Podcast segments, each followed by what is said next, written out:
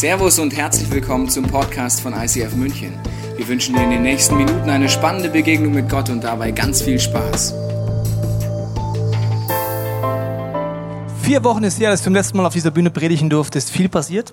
Unter anderem habe ich gehört, dass letzte Woche der Bobby hier war. Ja, und der hat mich geschlagen im Nagel reinhauen, diesen Stamm. Ist das richtig? Der hat doch, der hat doch geschummelt, oder das glaube ich. Ich schaue mir nochmal den Beweis an in Slow Motion und alles. Ich glaube, er war gedopt, ja. Aber ich äh, kann auch die Niederlage anerkennen. Ich habe verloren in dem Wettbewerb. Wenn nicht war es letzten Wochen, kannst du den Videopodcast nochmal angucken. Aber heute starten wir eine neue Serie. Und wir waren ja letzte Woche im United Camp. War jemand dabei im United Camp? Hey! Respekt, ihr seid jetzt schon hier. Also ich weiß nicht, ob ich hier wäre, wenn ich nicht predigen dürfte. Aber es war eine intensive Woche, wenig Schlaf, viele Erlebnisse, geniale Workshops. Wir haben zwölf Menschen getauft. Ich habe eine Doppelhochzeit am Strand durchführen dürfen. Nicht ich, keine Angst, ich habe andere getraut. Und es war einfach super intensiv. Und in so einer Woche lernt man sich kennen und Leute lernen zum allerersten Mal diese bisschen verrückte Kirche kennen und sagen dann so Sätze wie, das soll Kirche sein? Oder zu mir sagen sie, bist du der Pfarrer hier? Na ja, sieht gar nicht so aus. Also ich weiß nicht immer, ob es ein Lob ist oder kein, ich bin noch nicht so dahinter gekommen, aber heute geht es My Church, die neue Serie. Es geht um Kirche und wir alle haben eine Kirchengeschichte. Selbst wenn wir noch nie in der Kirche waren, haben wir mitgekriegt, da war was in der Geschichte, nicht alles immer so chlorreich, eher chlorreich teilweise, was da die Kirche hingestellt hat. Und vielleicht auch Erfahrung mit Kirche. Und ich glaube, wenn Jesus heute leben würde ein T-Shirt drucken würde, da würde nicht draufstehen I love Munich, da würde nicht draufstehen I love New York, da würde draufstehen I love Church. Denkst du, alter Falter, mein Sohn sagt immer alter Falter gerade, ich weiß, wo man das hat. Oder alter Schwede sagt er auch immer, weiß auch nicht, von wem man das hat. Aber äh, alter Schwede, das kann doch gar nicht sagen. Wie kann denn so jemand was sagen? Kirche? Ich meine, wir haben ja ein Bild von Kirche. Zum Beispiel ist es ein Gebäude. Vielleicht ein eher altes Gebäude oder ein Gottesdienst oder eine Institution. Alles drei sehr weit verbreitete Bilder. Was ist Kirche? Also Gott liebt keine Gebäude. Er liebt auch nicht, wenn in dem Sinne, wenn eine Institution entsteht oder irgendetwas. Die erste Kirchengebäude, das gebaut wird in der Kirchengeschichte, war im ersten Teil der Bibel. David war damals König in Israel und kam auf die Idee, ich baue jetzt ein Kirchengebäude, den Tempel. Und sagst du, Gott, ich wünsche mir so sehr, dass es ein Gebäude gibt, wo wir dich worshipen können, dich anbeten können, dich erleben können, wo du wohnst, Gott. Das Gott, ja, können wir machen? Ich brauch's nicht. Ich brauche nicht so ein Teil da aus Steinen. Ich meine, wie stellst du dir das vor, David? Ich bin in dem Raum drin und außerhalb bin ich nicht, oder wie? Also, je nach Gottesbild stellt man sich vor, ich möchte Gott begegnen, also gehe ich in die Kirche. Gott sagt, ich bin so groß, die Erde ist wie ein Schemel für meine Füße, ich bin überall. Du kannst überall Gottesdienst feiern, überall Gott erleben, überall Kirche haben, aber wenn es euch hilft, liebe Menschen, könnt ihr Gebäude bauen, die eine Begegnungsstätte sind. Also Kirche ist kein Gebäude, es ist keine Institution. Es ist auch, wenn du die Bibel anguckst, keine Moralinstanz. Keine Instanz, wo es darum geht, was ist richtig, was ist falsch und auch keine Instanz dafür zu sagen, welches Regelwerk man den Leuten überstülpen muss, dass sie möglichst religiös leben müssen.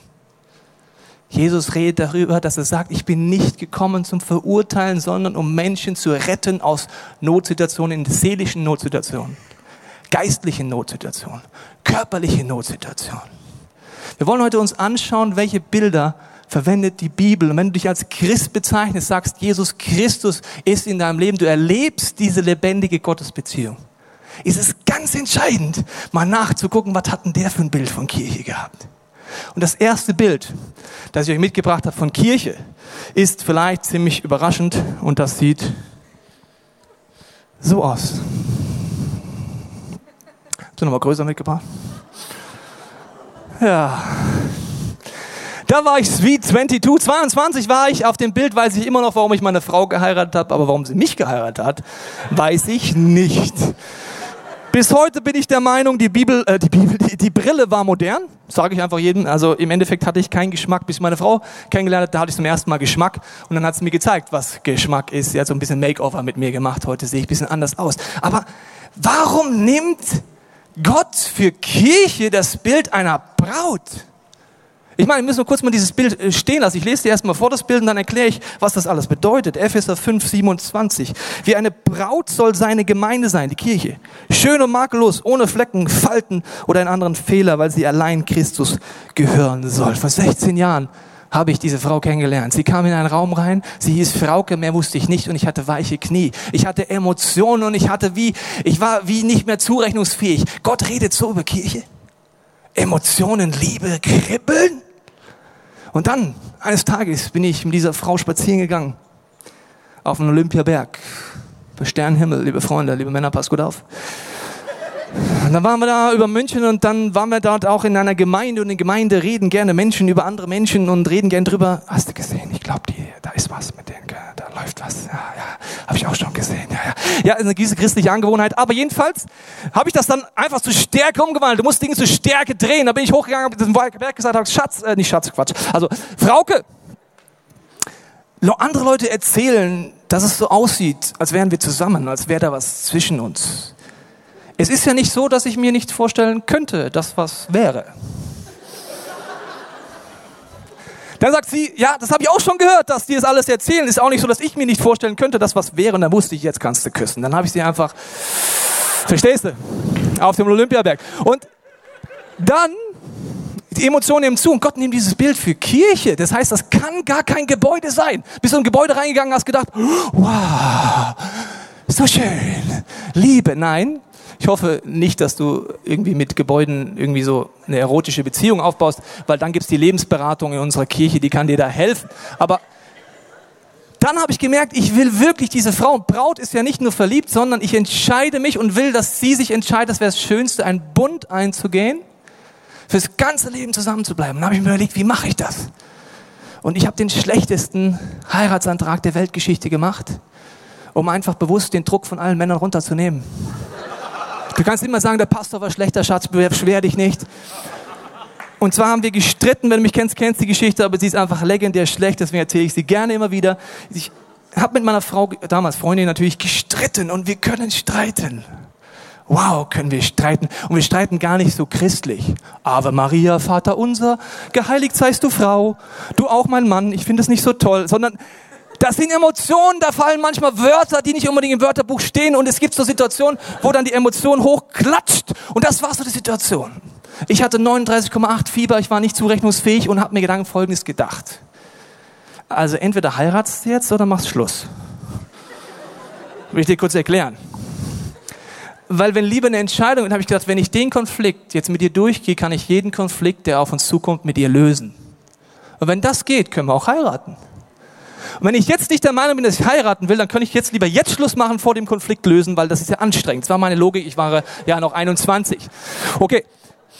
Sie in Emotionen mit Tränen, ich sag, ja, Frauke, sie denkt, es kommt irgendwie noch ein Argument, weil ich bin gut im Argumentieren, im Streit. Willst du mich heiraten? Stille.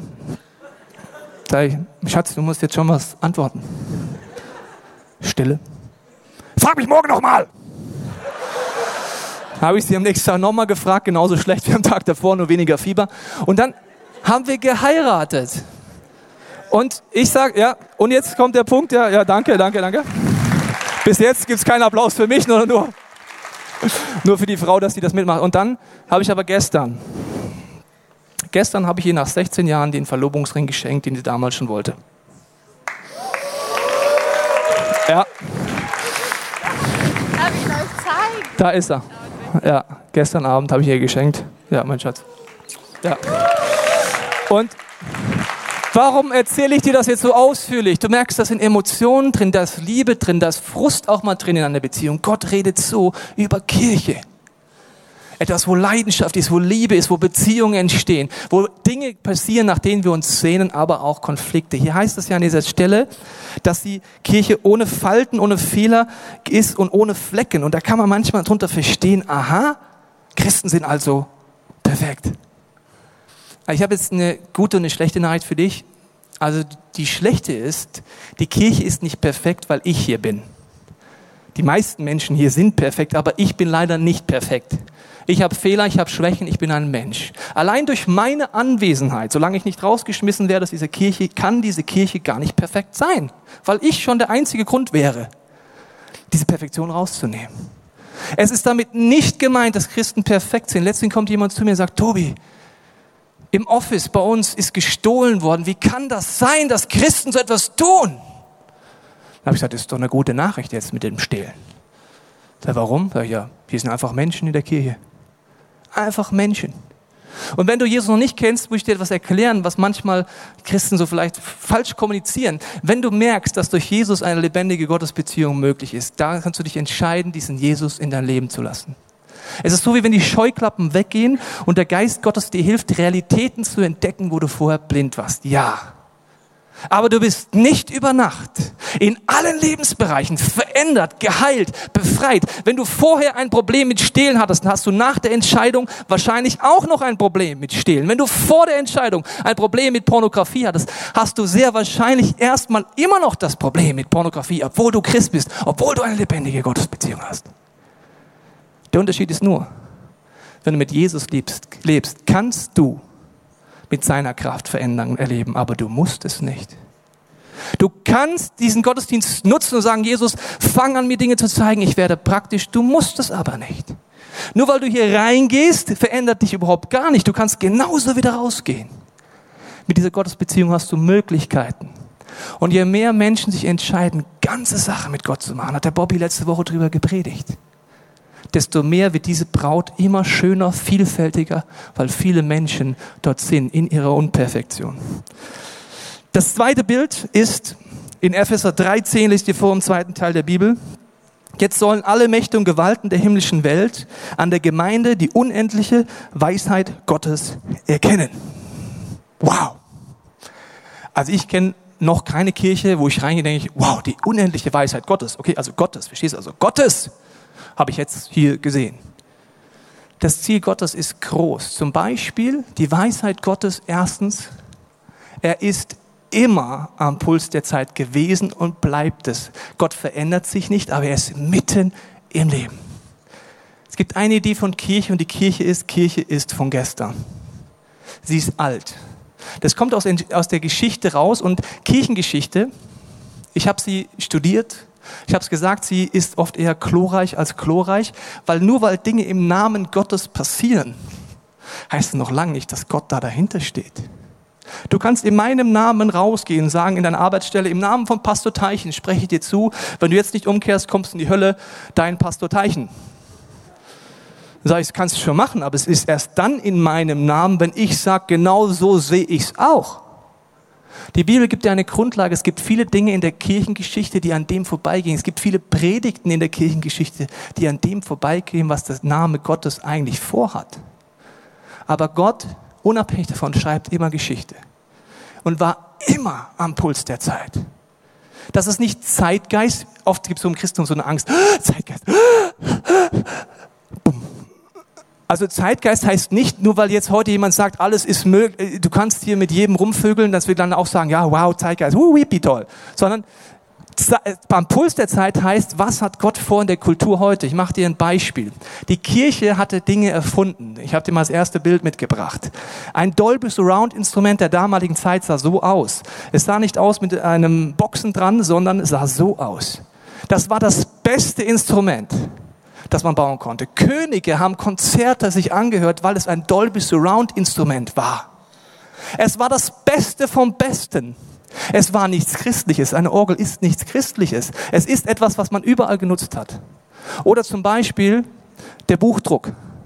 Martin Luther kommt auf die Idee, wie kann ich die Bibel, ich muss sie übersetzen, ich möchte sie zu den Menschen bringen und er war so am Puls der Zeit, dass Christen ihm gesagt haben, Martin, nimm nicht diese neuen Medien da. Das mit dem Buch ist bestimmt vom Teufel. Das haben Christen immer so eine Angewohnheit, alles was Neues ist vom Teufel. Also ist ein bisschen komisch, aber gut. Also, und er sagt, natürlich nehme ich den Buchdruck, das ist die Möglichkeit. Und ich nehme eine Sprache, die die Menschen verstehen. Die Jungs und Mädels, diese Kirchenväter waren so dermaßen am Puls der Zeit. Martin Luther hat gesagt, ich nehme eine Sprache, die Menschen verstehen, die mit Gott nichts zu tun haben. Eine Sprache, wie man auf der Straße spricht. Er hat dann gesagt, ich schaue dem Volke aufs Maule. Damals hat man, wie meine Schüler würden sagen, damals hat man so gelabert.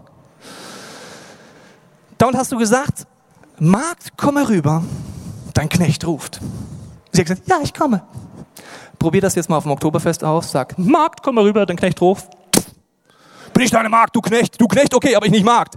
Also, Die Sprache hat sich so dermaßen verändert. Und wenn du denkst, dieses heilige Martin Luther Deutsch ist christlich, dann würde Martin Luther sich im Grab umdrehen, wenn er noch da wäre.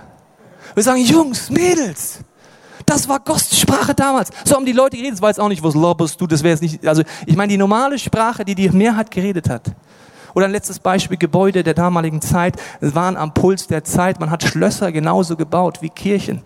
Die besten Architekten haben sich etwas ausgedacht. Die, die haben Jahrzehnte gebaut an so einer Hütte. Es war das Beste vom Besten. Das kann für dich ein Zugang zu Gott sein. Das ist aber Geschmackssache. Es gibt Leute, die fahren gerne Oldtimer, die kommen genauso vorwärts wie mit dem neuesten Auto.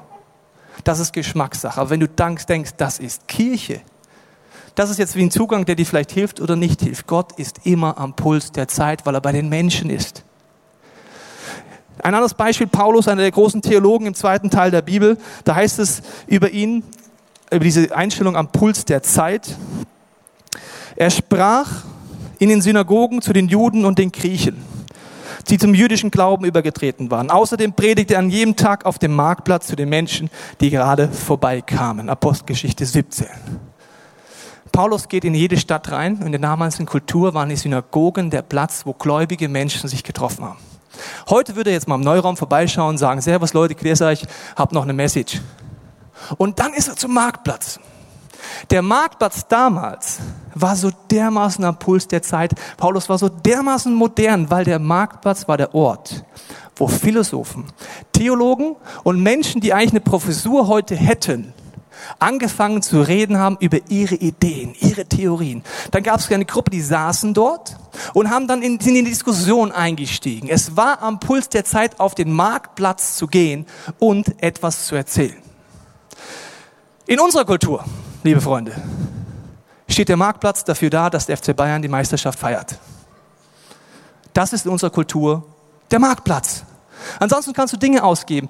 Wenn du dort dich hinstellst mit deinem Zettel Turn or Burn, war das für mich, der in dieser Kultur aufgewachsen ist, eine Kultur, die erst keinen Zugang zu Gott hat, der Grund, dass ich gedacht habe, du arme Wurst, warum stehst du da? Ich werde bestimmt kein Christ wenn ich am Marktplatz stehen muss, Pantomime machen muss und irgendwas predigen muss.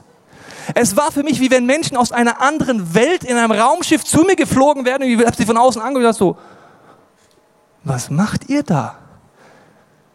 Ich sage nicht, dass es nicht funktioniert. Es gibt eine Zielgruppe von Menschen, die durch solche Einsätze zum Glauben kommen. Aber wenn du der Meinung bist, das ist christlich. Das ist der Weg, wie Menschen Gott kennenlernen. Da muss ich dir sagen, fang bitte an nachzudenken, die Bibel aufzuschlagen und merken, damals, ja, heute ist der Marktplatz etwas anderes.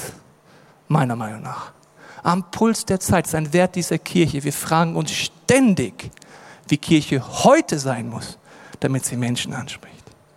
Die biblischen Prinzipien sind zeitlos. Der Rahmen ändert sich immer wieder, immer und immer wieder. Und wir leben in einer Zeit, wo er sich so schnell ändert wie noch nie zuvor.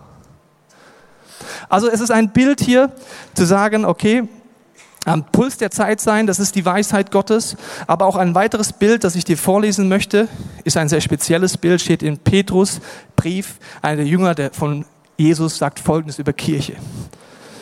Zu ihm, zu Jesus dürft ihr kommen er ist der lebendige Stein, den die Menschen weggeworfen haben, aber in Gottes Augen ist er wertvoll und kostbar. Lasst auch ihr euch als lebendige Steine zu einem Haus bauen, das Gott gehört. Darin sollt ihr als seine Priester dienen, die ihm als Opfer ihr Leben zur Verfügung stellen. Um Jesus willen nimmt Gott diese Opfer an. Hier kommt ein Bild, das ist erstmal speziell.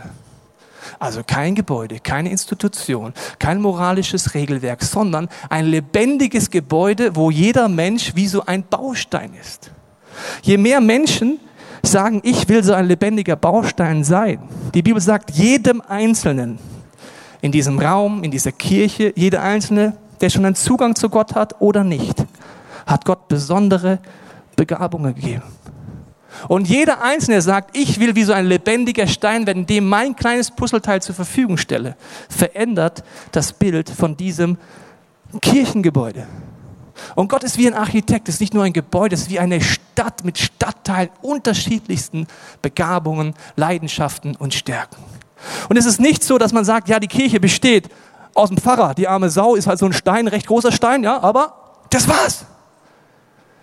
Die unerhältliche Schönheit und Weisheit Gottes kommt dann, wenn er das, was er verteilt hat auf alle von uns, anfängt wieder zusammenzuführen.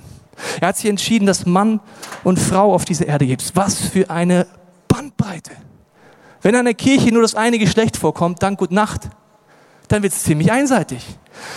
Aber auch Kulturen, Geschichten, jeder bringt etwas anderes mit. Und je mehr Menschen sagen, ich will ein lebendiger Stein sein, desto größer und stärker wird dieses Gebäude. Ein Gebäude aus lebendigen Steinen. Und es ist eben nicht so, dass das etwas ist, was irgendwie ein fixer Ort ist, sondern diese lebendigen Steine sind da, weil Gott in dir lebt, wenn du mit Gott lebst. Es gibt ja die Vorstellung, ich gehe in die Kirche und ich gehe in die Arbeit. Das hat nichts miteinander zu tun. Dann gehe ich in die Familie und dann gehe ich wieder in die Kirche. Damit meinen wir, dort arbeiten wir mit oder wir gehen in einen Gottesdienst oder in eine Kleingruppe und dann in die Arbeit. Das Bild, das Gott malt, heißt, da wo du bist, wenn du mit Jesus lebst, ist Kirche. Und es ist nicht so, das siehst du bei Paulus auch in einer Bibelstelle, in einer anderen Bibelstelle, wo er das aufnimmt und sagt zu den Athenern folgendes. Er sagt zu ihnen, Moment, da stellte sich Paulus vor alle, die auf dem Areopag versammelt waren und rief, Athener, mir ist aufgefallen, dass ihr euren Göttern mit großer Hingabe dient. Denn ich habe in eurer Stadt viele Heiligtümer gesehen. Auf einem Altar stand dem unbekannten Gott, von diesem Gott, den ihr verehrt, und ohne ihn zu kennen, spreche ich. Der Gedanke ist, Paulus kannte die Menschen. Er wusste, da wo er ist, ist auch Gott. Und er hatte nicht das Ziel, was manche Christen so formulieren, ich möchte Gott nach Athen bringen. Ja, viel Spaß dabei. Wie machst du denn das? Also Gott kannte Athen leider nicht. Also ich muss die Griechen beruhigen. Die EU tut manchmal so, als gäbe es euch nicht, aber Gott weiß, dass es euch gibt. Also es gibt ein Athen und Gott weiß es schon. Und Paulus sagt hier, ich kenne eure Kultur und ich bin dort. Ich habe auf eurem Inschrift gelesen, den unbekannten Gott. Von diesem Gott erzähle ich jetzt etwas. Ob du dieses Bild hast von einem lebendigen Gebäude, das einfach wächst, oder von einem statischen, kannst du auch an deinen Gebeten ablesen. Wenn du mal schon mal gebetet hast, Gott, ich bitte dich, dass du jetzt beim Egon bist. Dann heißt das, Gott ist irgendwo da. Interessanterweise schauen wir auch immer nach oben. Das heißt, Gott ist irgendwo da. Keine Ahnung, da hinter dem Scheinwerfer links, zweite Tür rechts, da ist Gott. Wir schauen dann nach oben, sagen, Gott, ich bitte dich bei Egon. So nach dem Motto, als würde Gott jetzt eine Teamsitzung oben einberufen mit Vater, Sohn, Heiliger Geist. Wir sagen, wer ist Egon? Der Pastor hat ungebetet, sei bei Egon, den haben wir vergessen. Wo ist denn Egon? Ach, da ist er ja. Da gehe ich mal runter zu ihm. Die arme Wurst, der, der war ich ja noch nie. Gott ist schon immer da. Wenn du heute sagst, ich habe mit Gott nichts zu tun, dann ist es deine Entscheidung zu sagen, ich will mich nicht öffnen für eine Dimension, wie deine Herzensaugen aufgehen für eine neue Dimension. Aber Gott ist immer da. Er ist auf deiner Arbeitsstelle, egal was für Logo draußen draufsteht. Er ist schon immer da. Er ist beim Egon. Ich muss ihn gar nicht bitten, geh zum Egon, sondern ganz im Gegenteil. Paulus hat die Einstellung, Gott, du bist schon da. Wie kann ich mit dir kooperieren? Und da, wo du Kirche gerade entstehen lässt, nämlich da, wo ich auch bin, dort kann Gebet stattfinden, dort kann Heilung stattfinden, dort kann Sinn stattfinden, weil ich da bin. Und Gott ist mit mir dort. Vielleicht hast du auch schon mal so ein Gebet gesagt oder gedacht, ja Gott, es tut mir leid, dass ich vor dir weggelaufen bin. Letztens sagt jemand, ja, ich bin dann in meiner Jugend vor Gott weggelaufen. Da habe ich gesagt, wow, Respekt. Wie hast du das gemacht? Ich meine, selbst der Usain Bolt, der vielleicht gedopt, man weiß es nicht, oder vielleicht auch nicht gedopt, selbst der schafft es nicht vor Gott wegzulaufen, selbst wenn er es in 2,7 Sekunden die 100 Meter schaffen würde irgendwann mal. Du kannst vor Gott nicht weglaufen. Gott ist überall. Die Frage ist nur, hast du erlebt, dass Gott dir diese Herzensaugen für seine Dimension öffnet? Ja oder nein? Hast du erlebt, dass er dir deine Augen öffnen kann in der Arbeitsstelle, mit ihm zu kooperieren? Oder hast du dieses Bild von Kirche? Jetzt ist Kirche. Aber wenn ich dann wieder in die Arbeit gehe, ist was anderes. Lebendige Bausteine, ein Gebäude entsteht, das natürlich hier eine Kirche ist, wo auch Gottesdienste stattfinden. Aber das Entscheidende ist, wo jeder seinen Part nimmt und im Alltag das lebt. Ich mache dir ein Beispiel von einer Mail, die ich bekommen habe, von jemand, der in einer JVA arbeitet, in einer Justizvollzugsanstalt zum Thema, ist Gott auch da, wo ich bin? Wie entsteht Kirche? Dort heißt es, da ich im Dienst ab und zu mal Zeit habe, habe ich mir die Predigten auf mein iPad geladen. Gestern ergab sich folgende Situation. Ich saß in meinem Büro auf meinem Bereich mit ca. 40 Inhaftierten. Ich schaute eine Predigt von ihnen über Psalm 23. In der Predigt kam ein Insasse rein und wollte ein paar Vordrucke haben. Ich ließ die Predigt einfach weiterlaufen und holte die Vordrucke aus dem Regal. Der Insasse fragte mich, was ist das denn? Ich gab zur Antwort, eine Predigt über Psalm 23. Die meisten Insassen wissen, dass ich Christ bin. Der Insasse fragte, ob er die mit mir schauen könnte. Ich bejahte das natürlich. Als die Predigt zu Ende war, liefen dem Insassen ein paar Tränen runter und er sagte, so ein Gott wünsche ich mir auch. Ich fragte ihn, ob ich für ihn beten könnte, was ich dann auch tat. Der Insasse sagte, dass er noch nie so einen Frieden hatte wie nach diesem Gebet. Der Insasse will heute nochmal zu mir kommen und eine weitere Predigt anschauen. Das ist in keinem Kirchengebäude. Das ist kein Gottesdienst, aber von jetzt auf gleich, mitten in einer JVA entsteht Gottesdienst. Gott ist da, sein Geist wirkt, jemand kooperiert mit ihm, er lebt Erfüllung und er lebt mitten im Job Gott. Und Gott wirkt durch ihn.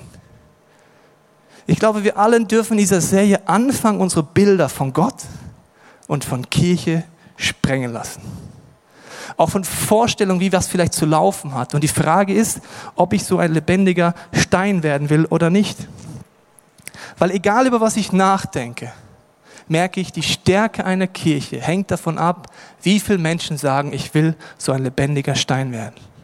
Egal wo du hinguckst, je mehr Menschen sagen, ich will meine Begabungen einbringen, und die Bibel sagt wirklich jedem Einzelnen in diesem Raum, zu Hause beim Podcast oder beim Fernsehen, wenn man das anschaut, jedem Einzelnen hat Gott Begabungen gegeben, die einzigartig sind. Die Frage ist nur, darf das ein lebendiger Stein hier werden, ja oder nein? Und auch im Alltag. Oder auch Gebet. Wie viele Menschen sagen, ich fange an zu beten dass Gott mir zeigt, wo er wirkt. Ich will kooperieren, nicht weil ich Gott zu den Menschen bringen will, sondern merken will, wo ist Gott schon am Wirken. Jesus ist auch heute noch auf Partys, Geburtstagsfeiern, Firmenfesten, überall da. Die Frage ist, ob du anfängst zu sagen, Gott zeig mir, wo du bist. Und es ist das Schönste zu sagen, Gott zeig mir, wo du wirkst, ich mache einfach mit wo du bist, wenn du an Gott glaubst, ist Kirche. Wie viele Menschen fangen diese Gebetshaltung an, sagen, Gott, ich stelle mich dir zur Verfügung. Je mehr Menschen das machen, je mehr Menschen das machen, desto größer wird dieser Plan, den Gott hat als Architekt. Jeder Mensch, der in unsere Kirche kommt, habe ich eine tiefe Ehrfurcht und frage sofort Gott, was hast du vor? Warum kommt diese Person mit diesen Begabungen und dieser Geschichte jetzt in diese Kirche und sagt, ich will ein lebendiger Teil werden? Was hast du vor? Als Architekt dieses dieser geistlichen Stadt, wenn du so willst. Und das Letzte ist vollkommen logisch. Je mehr Menschen sagen, ich gebe meine Ressourcen auch finanziell, desto stärker ist auch eine Kirche. Ich mache dir ein Beispiel vom Kinder-ICF. Das Kinder-ICF macht einen Hammerjob und ihr könnt gerne ihnen mal ab und zu Danke sagen für das, was sie da drüben jeden Sonntag reißen. Sie haben die Sehnsucht danach, dass Kinder diesen lebendigen Glauben kennenlernen, sind kreativ und machen alles. Man kann einfach zusammenfassen, je mehr Menschen sagen, ich arbeite mit, desto kleinere Gruppen kann man anbieten, desto mehr Gruppen kann man anbieten, desto mehr kann man vorbereiten, intensiver machen, Inputs vorbereiten. Je mehr Menschen sagen, ich bete dafür, dass wir erkennen, was Gott vorhat dort in der Kinderarbeit, heute am Puls der Zeit mit Kindern, die heute leben, desto stärker wird es. Und je mehr Menschen sagen, ich gebe mein Geld dafür, dass Leute zum Beispiel im Job reduzieren können, um Leiterschaft zu leben, desto mehr geht. Letztens kommt jemand zu mir und sagt, ja Tobi, ICF München hat es ja gut. Also an so einem guten Sonntag kommen ja 1500 Leute in die Gottesdienste. Ihr habt doch keine Mitarbeitsprobleme. Und ich sage, das ist die Frage, wie du es definierst. Wenn du einfach einen Status Quo halten willst, dann hast du ein paar Mitarbeiter, dann halten wir einen Status Quo. Wenn du den Wunsch hast, dass jeder Mensch in deiner Stadt und in deinem Land die Chance hat, diesen Gott kennenzulernen, dann hast du niemals genug hiervon, niemals genug hiervon, niemals genug davon. Das finde ich sehr herausfordernd. Die Frage ist einfach nur, willst du jemand sein, der sich dort einklingt, ja oder nein? Die Geschichten, die im Team entstehen, finde ich bewegend. Es sind viele Feedbacks. Zum Beispiel auch äh, folgendes Feedback, das entsteht, wenn viele Leute sich einklinken. Ich möchte mich für eure Arbeit bedanken, schreibt jemand. Und damit meint er die vielen, vielen Bausteine, die es schon gibt. Es sind viele Dinge in der Beziehung zwischen Gott und mir und meiner Frau neu am Beginn. Ich war über lange Zeit pornosüchtig, meine Frau hat mich dann verlassen deswegen. Und durch dieses Verlassen und auch durch eure Predigt, besonders durch die klaren Worte, konnte ich erkennen und aufwachen. Heute weiß ich, ich war pornosüchtig und Gott hat mich befreit. Meine Frau ist wieder zurückgekommen und wir starten neu durch. Auch dank eurer Hilfe, auch wenn ihr nichts davon gewusst habt, ich und meine Frau ziehen in eine neue Wohnung als Start in ein neues Leben. Das heißt, wir müssen Miete zahlen. In Klammern, bis jetzt haben wir nichts zahlen müssen im Haus meiner Eltern. Und obwohl das Geld jetzt eigentlich zu knapp sein müsste, haben wir zum ersten Mal eine Kostenkontrolle, ein Budget eingeführt und konnten den Zehnten unseres Nettolohnes zurückgeben an Gott. Wir haben trotzdem so viel Geld übrig, unsere Schulden recht schnell abzuzahlen. Wir haben das entschieden, bevor es irgendeine Predigt hier in dieser Kirche gab zum Thema Flow oder Finanzen. Wir wurden durch diese Serie nur noch mal bestärkt, es weiter auszuprobieren und können schon jetzt sagen, wir leben im Flow. Unsere Beziehung miteinander zu Gott beginnt wieder neu zu wachsen und das auch dadurch möglich, was ihr zur Verfügung stellt. Als Pastor dieser Gemeinde bin ich immer hin und her gerissen. Zwischen Dankbarkeit, Faszination für die vielen, vielen Menschen, die ihr Herz, ihre Zeit, ihre Kraft, ihre Ressourcen investieren. Für die vielen Menschen, die sagen, da wo ich bin, ist Kirche. Aber gleichzeitig will ich nicht aufhören zu träumen von dem Gedanken, was ist, wenn jeder das machen würde. Wenn jeder Einzelne ein lebendiger Baustein in Gottes Idee wird. Wenn das jetzt so siehst, könntest du sagen, ja, also sehen alle ja eigentlich gleich aus. Ich habe das ein Beispiel gemacht, um es zu erklären. Zipora, kannst du mal bitte nach vorne kommen? Zipora ist ja heute die Leiterin in unserer Worship-Zeit. Und ich möchte kurz erklären, was es heißt, dass Steine gleich aussehen. Also es ist ganz wichtig, dass ihr morgen bitte alle solche T-Shirts anzieht, solche Hosen. Bei den Schuhen dürfen Mann und Frau unterschiedlich sein, ansonsten bitte gleich. War nur Spaß, es war Zufall. Wir haben uns angeguckt und gesagt, wie hast du dich denn angezogen? Ja, ja, also das ist nicht gemeint. Vielen Dank, Zipora. Es ist gemeint, das ist nur ein Symbol, da hinkt das Bild. Jedes der Steine ist so individuell. Die Frage ist nur, klinke ich mit, mit ein, mit meinen individuellen Begabungen, mit meinem Design, dass etwas Großartiges entsteht, was viel größer ist als ich oder nicht. Und dazu habe ich die letzte Bibelstelle mitgebracht. Dort heißt es, überhebt euch nicht über andere, seid freundlich und geduldig, geht in Liebe aufeinander ein. Warum betont das die Bibel so? Eine lebendige Kirche aus lebendigen Menschen, die Fehler haben, die nicht perfekt sind, aus Menschen, die ihr Bestes geben, muss wissen, dass es Spannungen in einer Kirche gibt. Wenn jung und alt gemeinsam den Wunsch haben, dass Gott wirkt, gibt es unterschiedlichste Meinungen, wie das zu gehen hat. Ich sage immer, ich muss nicht schön finden, was unser Youth Planet macht. Weil ich bin schon ein Opa mit 36. Ich bin 20 Jahre älter, jünger wäre schön, 20 Jahre älter als ein 16-Jähriger. Ich muss nicht verstehen, warum er diese Sprache toll findet. Ich muss nicht verstehen, warum voll Porno eigentlich voll gut heißt. Ich muss seine Sprache nicht toll finden. Ich muss seinen Kleidungsstil nicht toll finden. Ich muss seine Events nicht toll finden, sondern ich muss an den Punkt kommen zu sagen, ich bewahre die eine und sage, danke, dass du drum ringst in der Jugend. Was ist am Puls der Zeit? Was hilft deinen Freunden, einen Zugang wieder zu Gott zu finden? Und genauso zu jemand sagen, der vielleicht älter ist, der vielleicht 70 und sagt, ja, also das ist alles nichts für mich. Ich habe eher den Wunsch, das anzubieten für meine Freunde. Dann ist diese Einheit zu bewahren, die anstrengend zu sagen, die Spannung gibt es. Und Soziologen reden davon, dass heutzutage sich die Generation im Zehn-Jahres-Rhythmus erneuern. Jemand, der zehn Jahre jünger ist als du, wächst komplett anders auf als du, mit anderen Medien, anderen Vorstellungen, anderem Zeitgeist. Das heißt, wenn es die Ältesten sind bei uns über 70, die Jüngsten sind geboren, das heißt, in dieser Kirche gibt es sieben Generationen. Das gab es noch nie in der Kirchengeschichte. Früher waren es 50 Jahre. Der Vater war Bäcker, ich wurde Bäcker, kein Problem, wir sind halt die Bäcker. Heute dreht sich das Rad immer schneller und es geht nur noch, wenn es ein lebendiges Gebäude ist, das sagt, wir haben einen Wunsch, dass Menschen diesen Jesus kennenlernen dürfen. Eine lebendige und wachsende Beziehung aufbauen Und Weg, der Weg dorthin darf so unterschiedlich sein in einer Kirche, wie es nur sein kann. Das Ziel ist nicht, dass die Oma und der Enkel auf einmal die gleiche Musik mögen. Das Ziel ist nicht, dass sie auf einmal die gleichen Fernsehsendungen mögen, sondern dass sie voneinander lernen, sich motivieren und sich wertschätzen.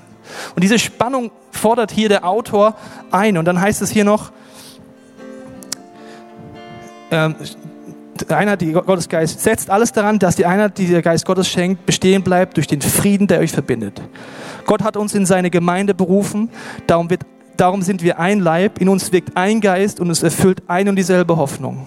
Wir haben einen Herrn, einen Glauben und eine Taufe und wir haben einen Gott.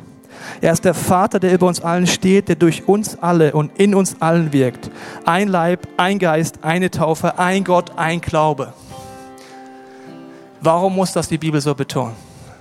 Weil in einer lebendigen Kirche, die wächst, wo viele lebendige Steine sind, gibt es solche Unterschiedlichkeiten. Und wenn jemand soziale Arbeit auf dem Herzen hat, wie unsere Kiki-Leute und viele andere, die Projekte anfangen, dann muss nicht jeder dort mitmachen.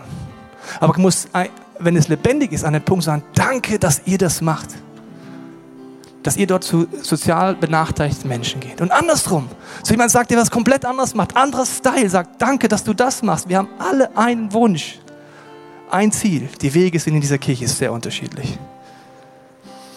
Ich möchte dich einladen, an diesem Punkt in deinem Herzen mit Gott zu diskutieren, vielleicht zum allerersten Mal oder wieder neu. Und mal Gott die Frage zu stellen, ist es dran für dich zum ersten Mal zu sagen, Gott, ich will wie so ein lebendiger Stein werden. Ich weiß vieles nicht, aber ich fange einfach mal an. Oder neu das wie zu erneuern. Das ist wie so ein Bund mit meiner Frau, den ich gestern Abend mit ihr wie mit diesem Ring nochmal festgemacht habe. Du bist auch mit Gott und seiner Faszination für Menschen, für lebendige Kirche, zu sagen, ich will es wieder neu festmachen, Gott, ich will dabei sein. Oder zu sagen, spreng mein Denken. Ich will nicht mehr in Arbeit und Kirche denken, ich will drin denken, wo du bist, Gott, da will ich auch sein und da, wo ich bin, will ich mit dir kooperieren. Oder zum allerersten Mal sagen, Jesus, ich will diesen Zugang ausprobieren. Ich werde jetzt beten und dann kommt ein Song, wo es darum geht, dass Gott Ja sagt zu dir, dass wir Ja zu ihm sagen können, in aller Unperfektion. Und dann darfst du diesen Song nutzen, wie du möchtest, mit Gott drüber zu reden.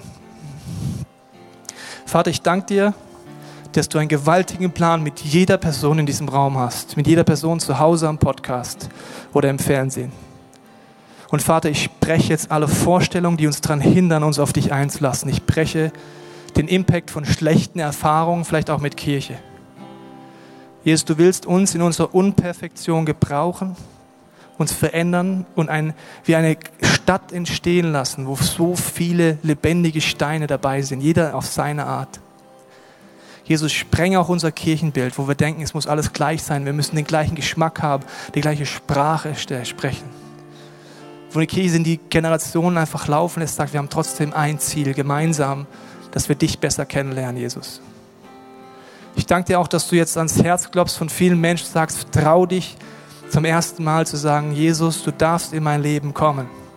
Ich möchte diese Veränderungskraft wirken lassen. Ich bete auch für jeden, der mit dir unterwegs ist dass wir tief erkennen, nur weil wir eine Startentscheidung mit dir mal getroffen haben, heißt es nicht, dass deine Veränderungskraft automatisch wirkt, sondern nur, wenn wir uns immer wieder neu entscheiden und ehrlich werden. Jesus, die nächsten Minuten sind deine, klopf an unser Herz und zeig du, was du mit jedem von uns vorhast.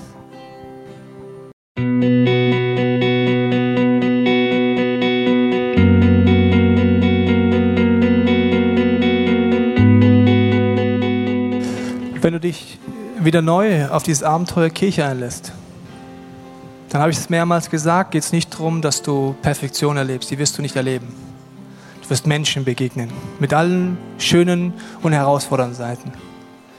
Aber Jesus verspricht mal was an einer Stelle in der Bibel. Er sagt, dass wenn du anfängst, Dinge zu tun, die Gott dir aufs Herz legt, wie zum Beispiel ein lebendiger Teil von so einer Kirche zu sein, dann wird es dir zum Besten dienen.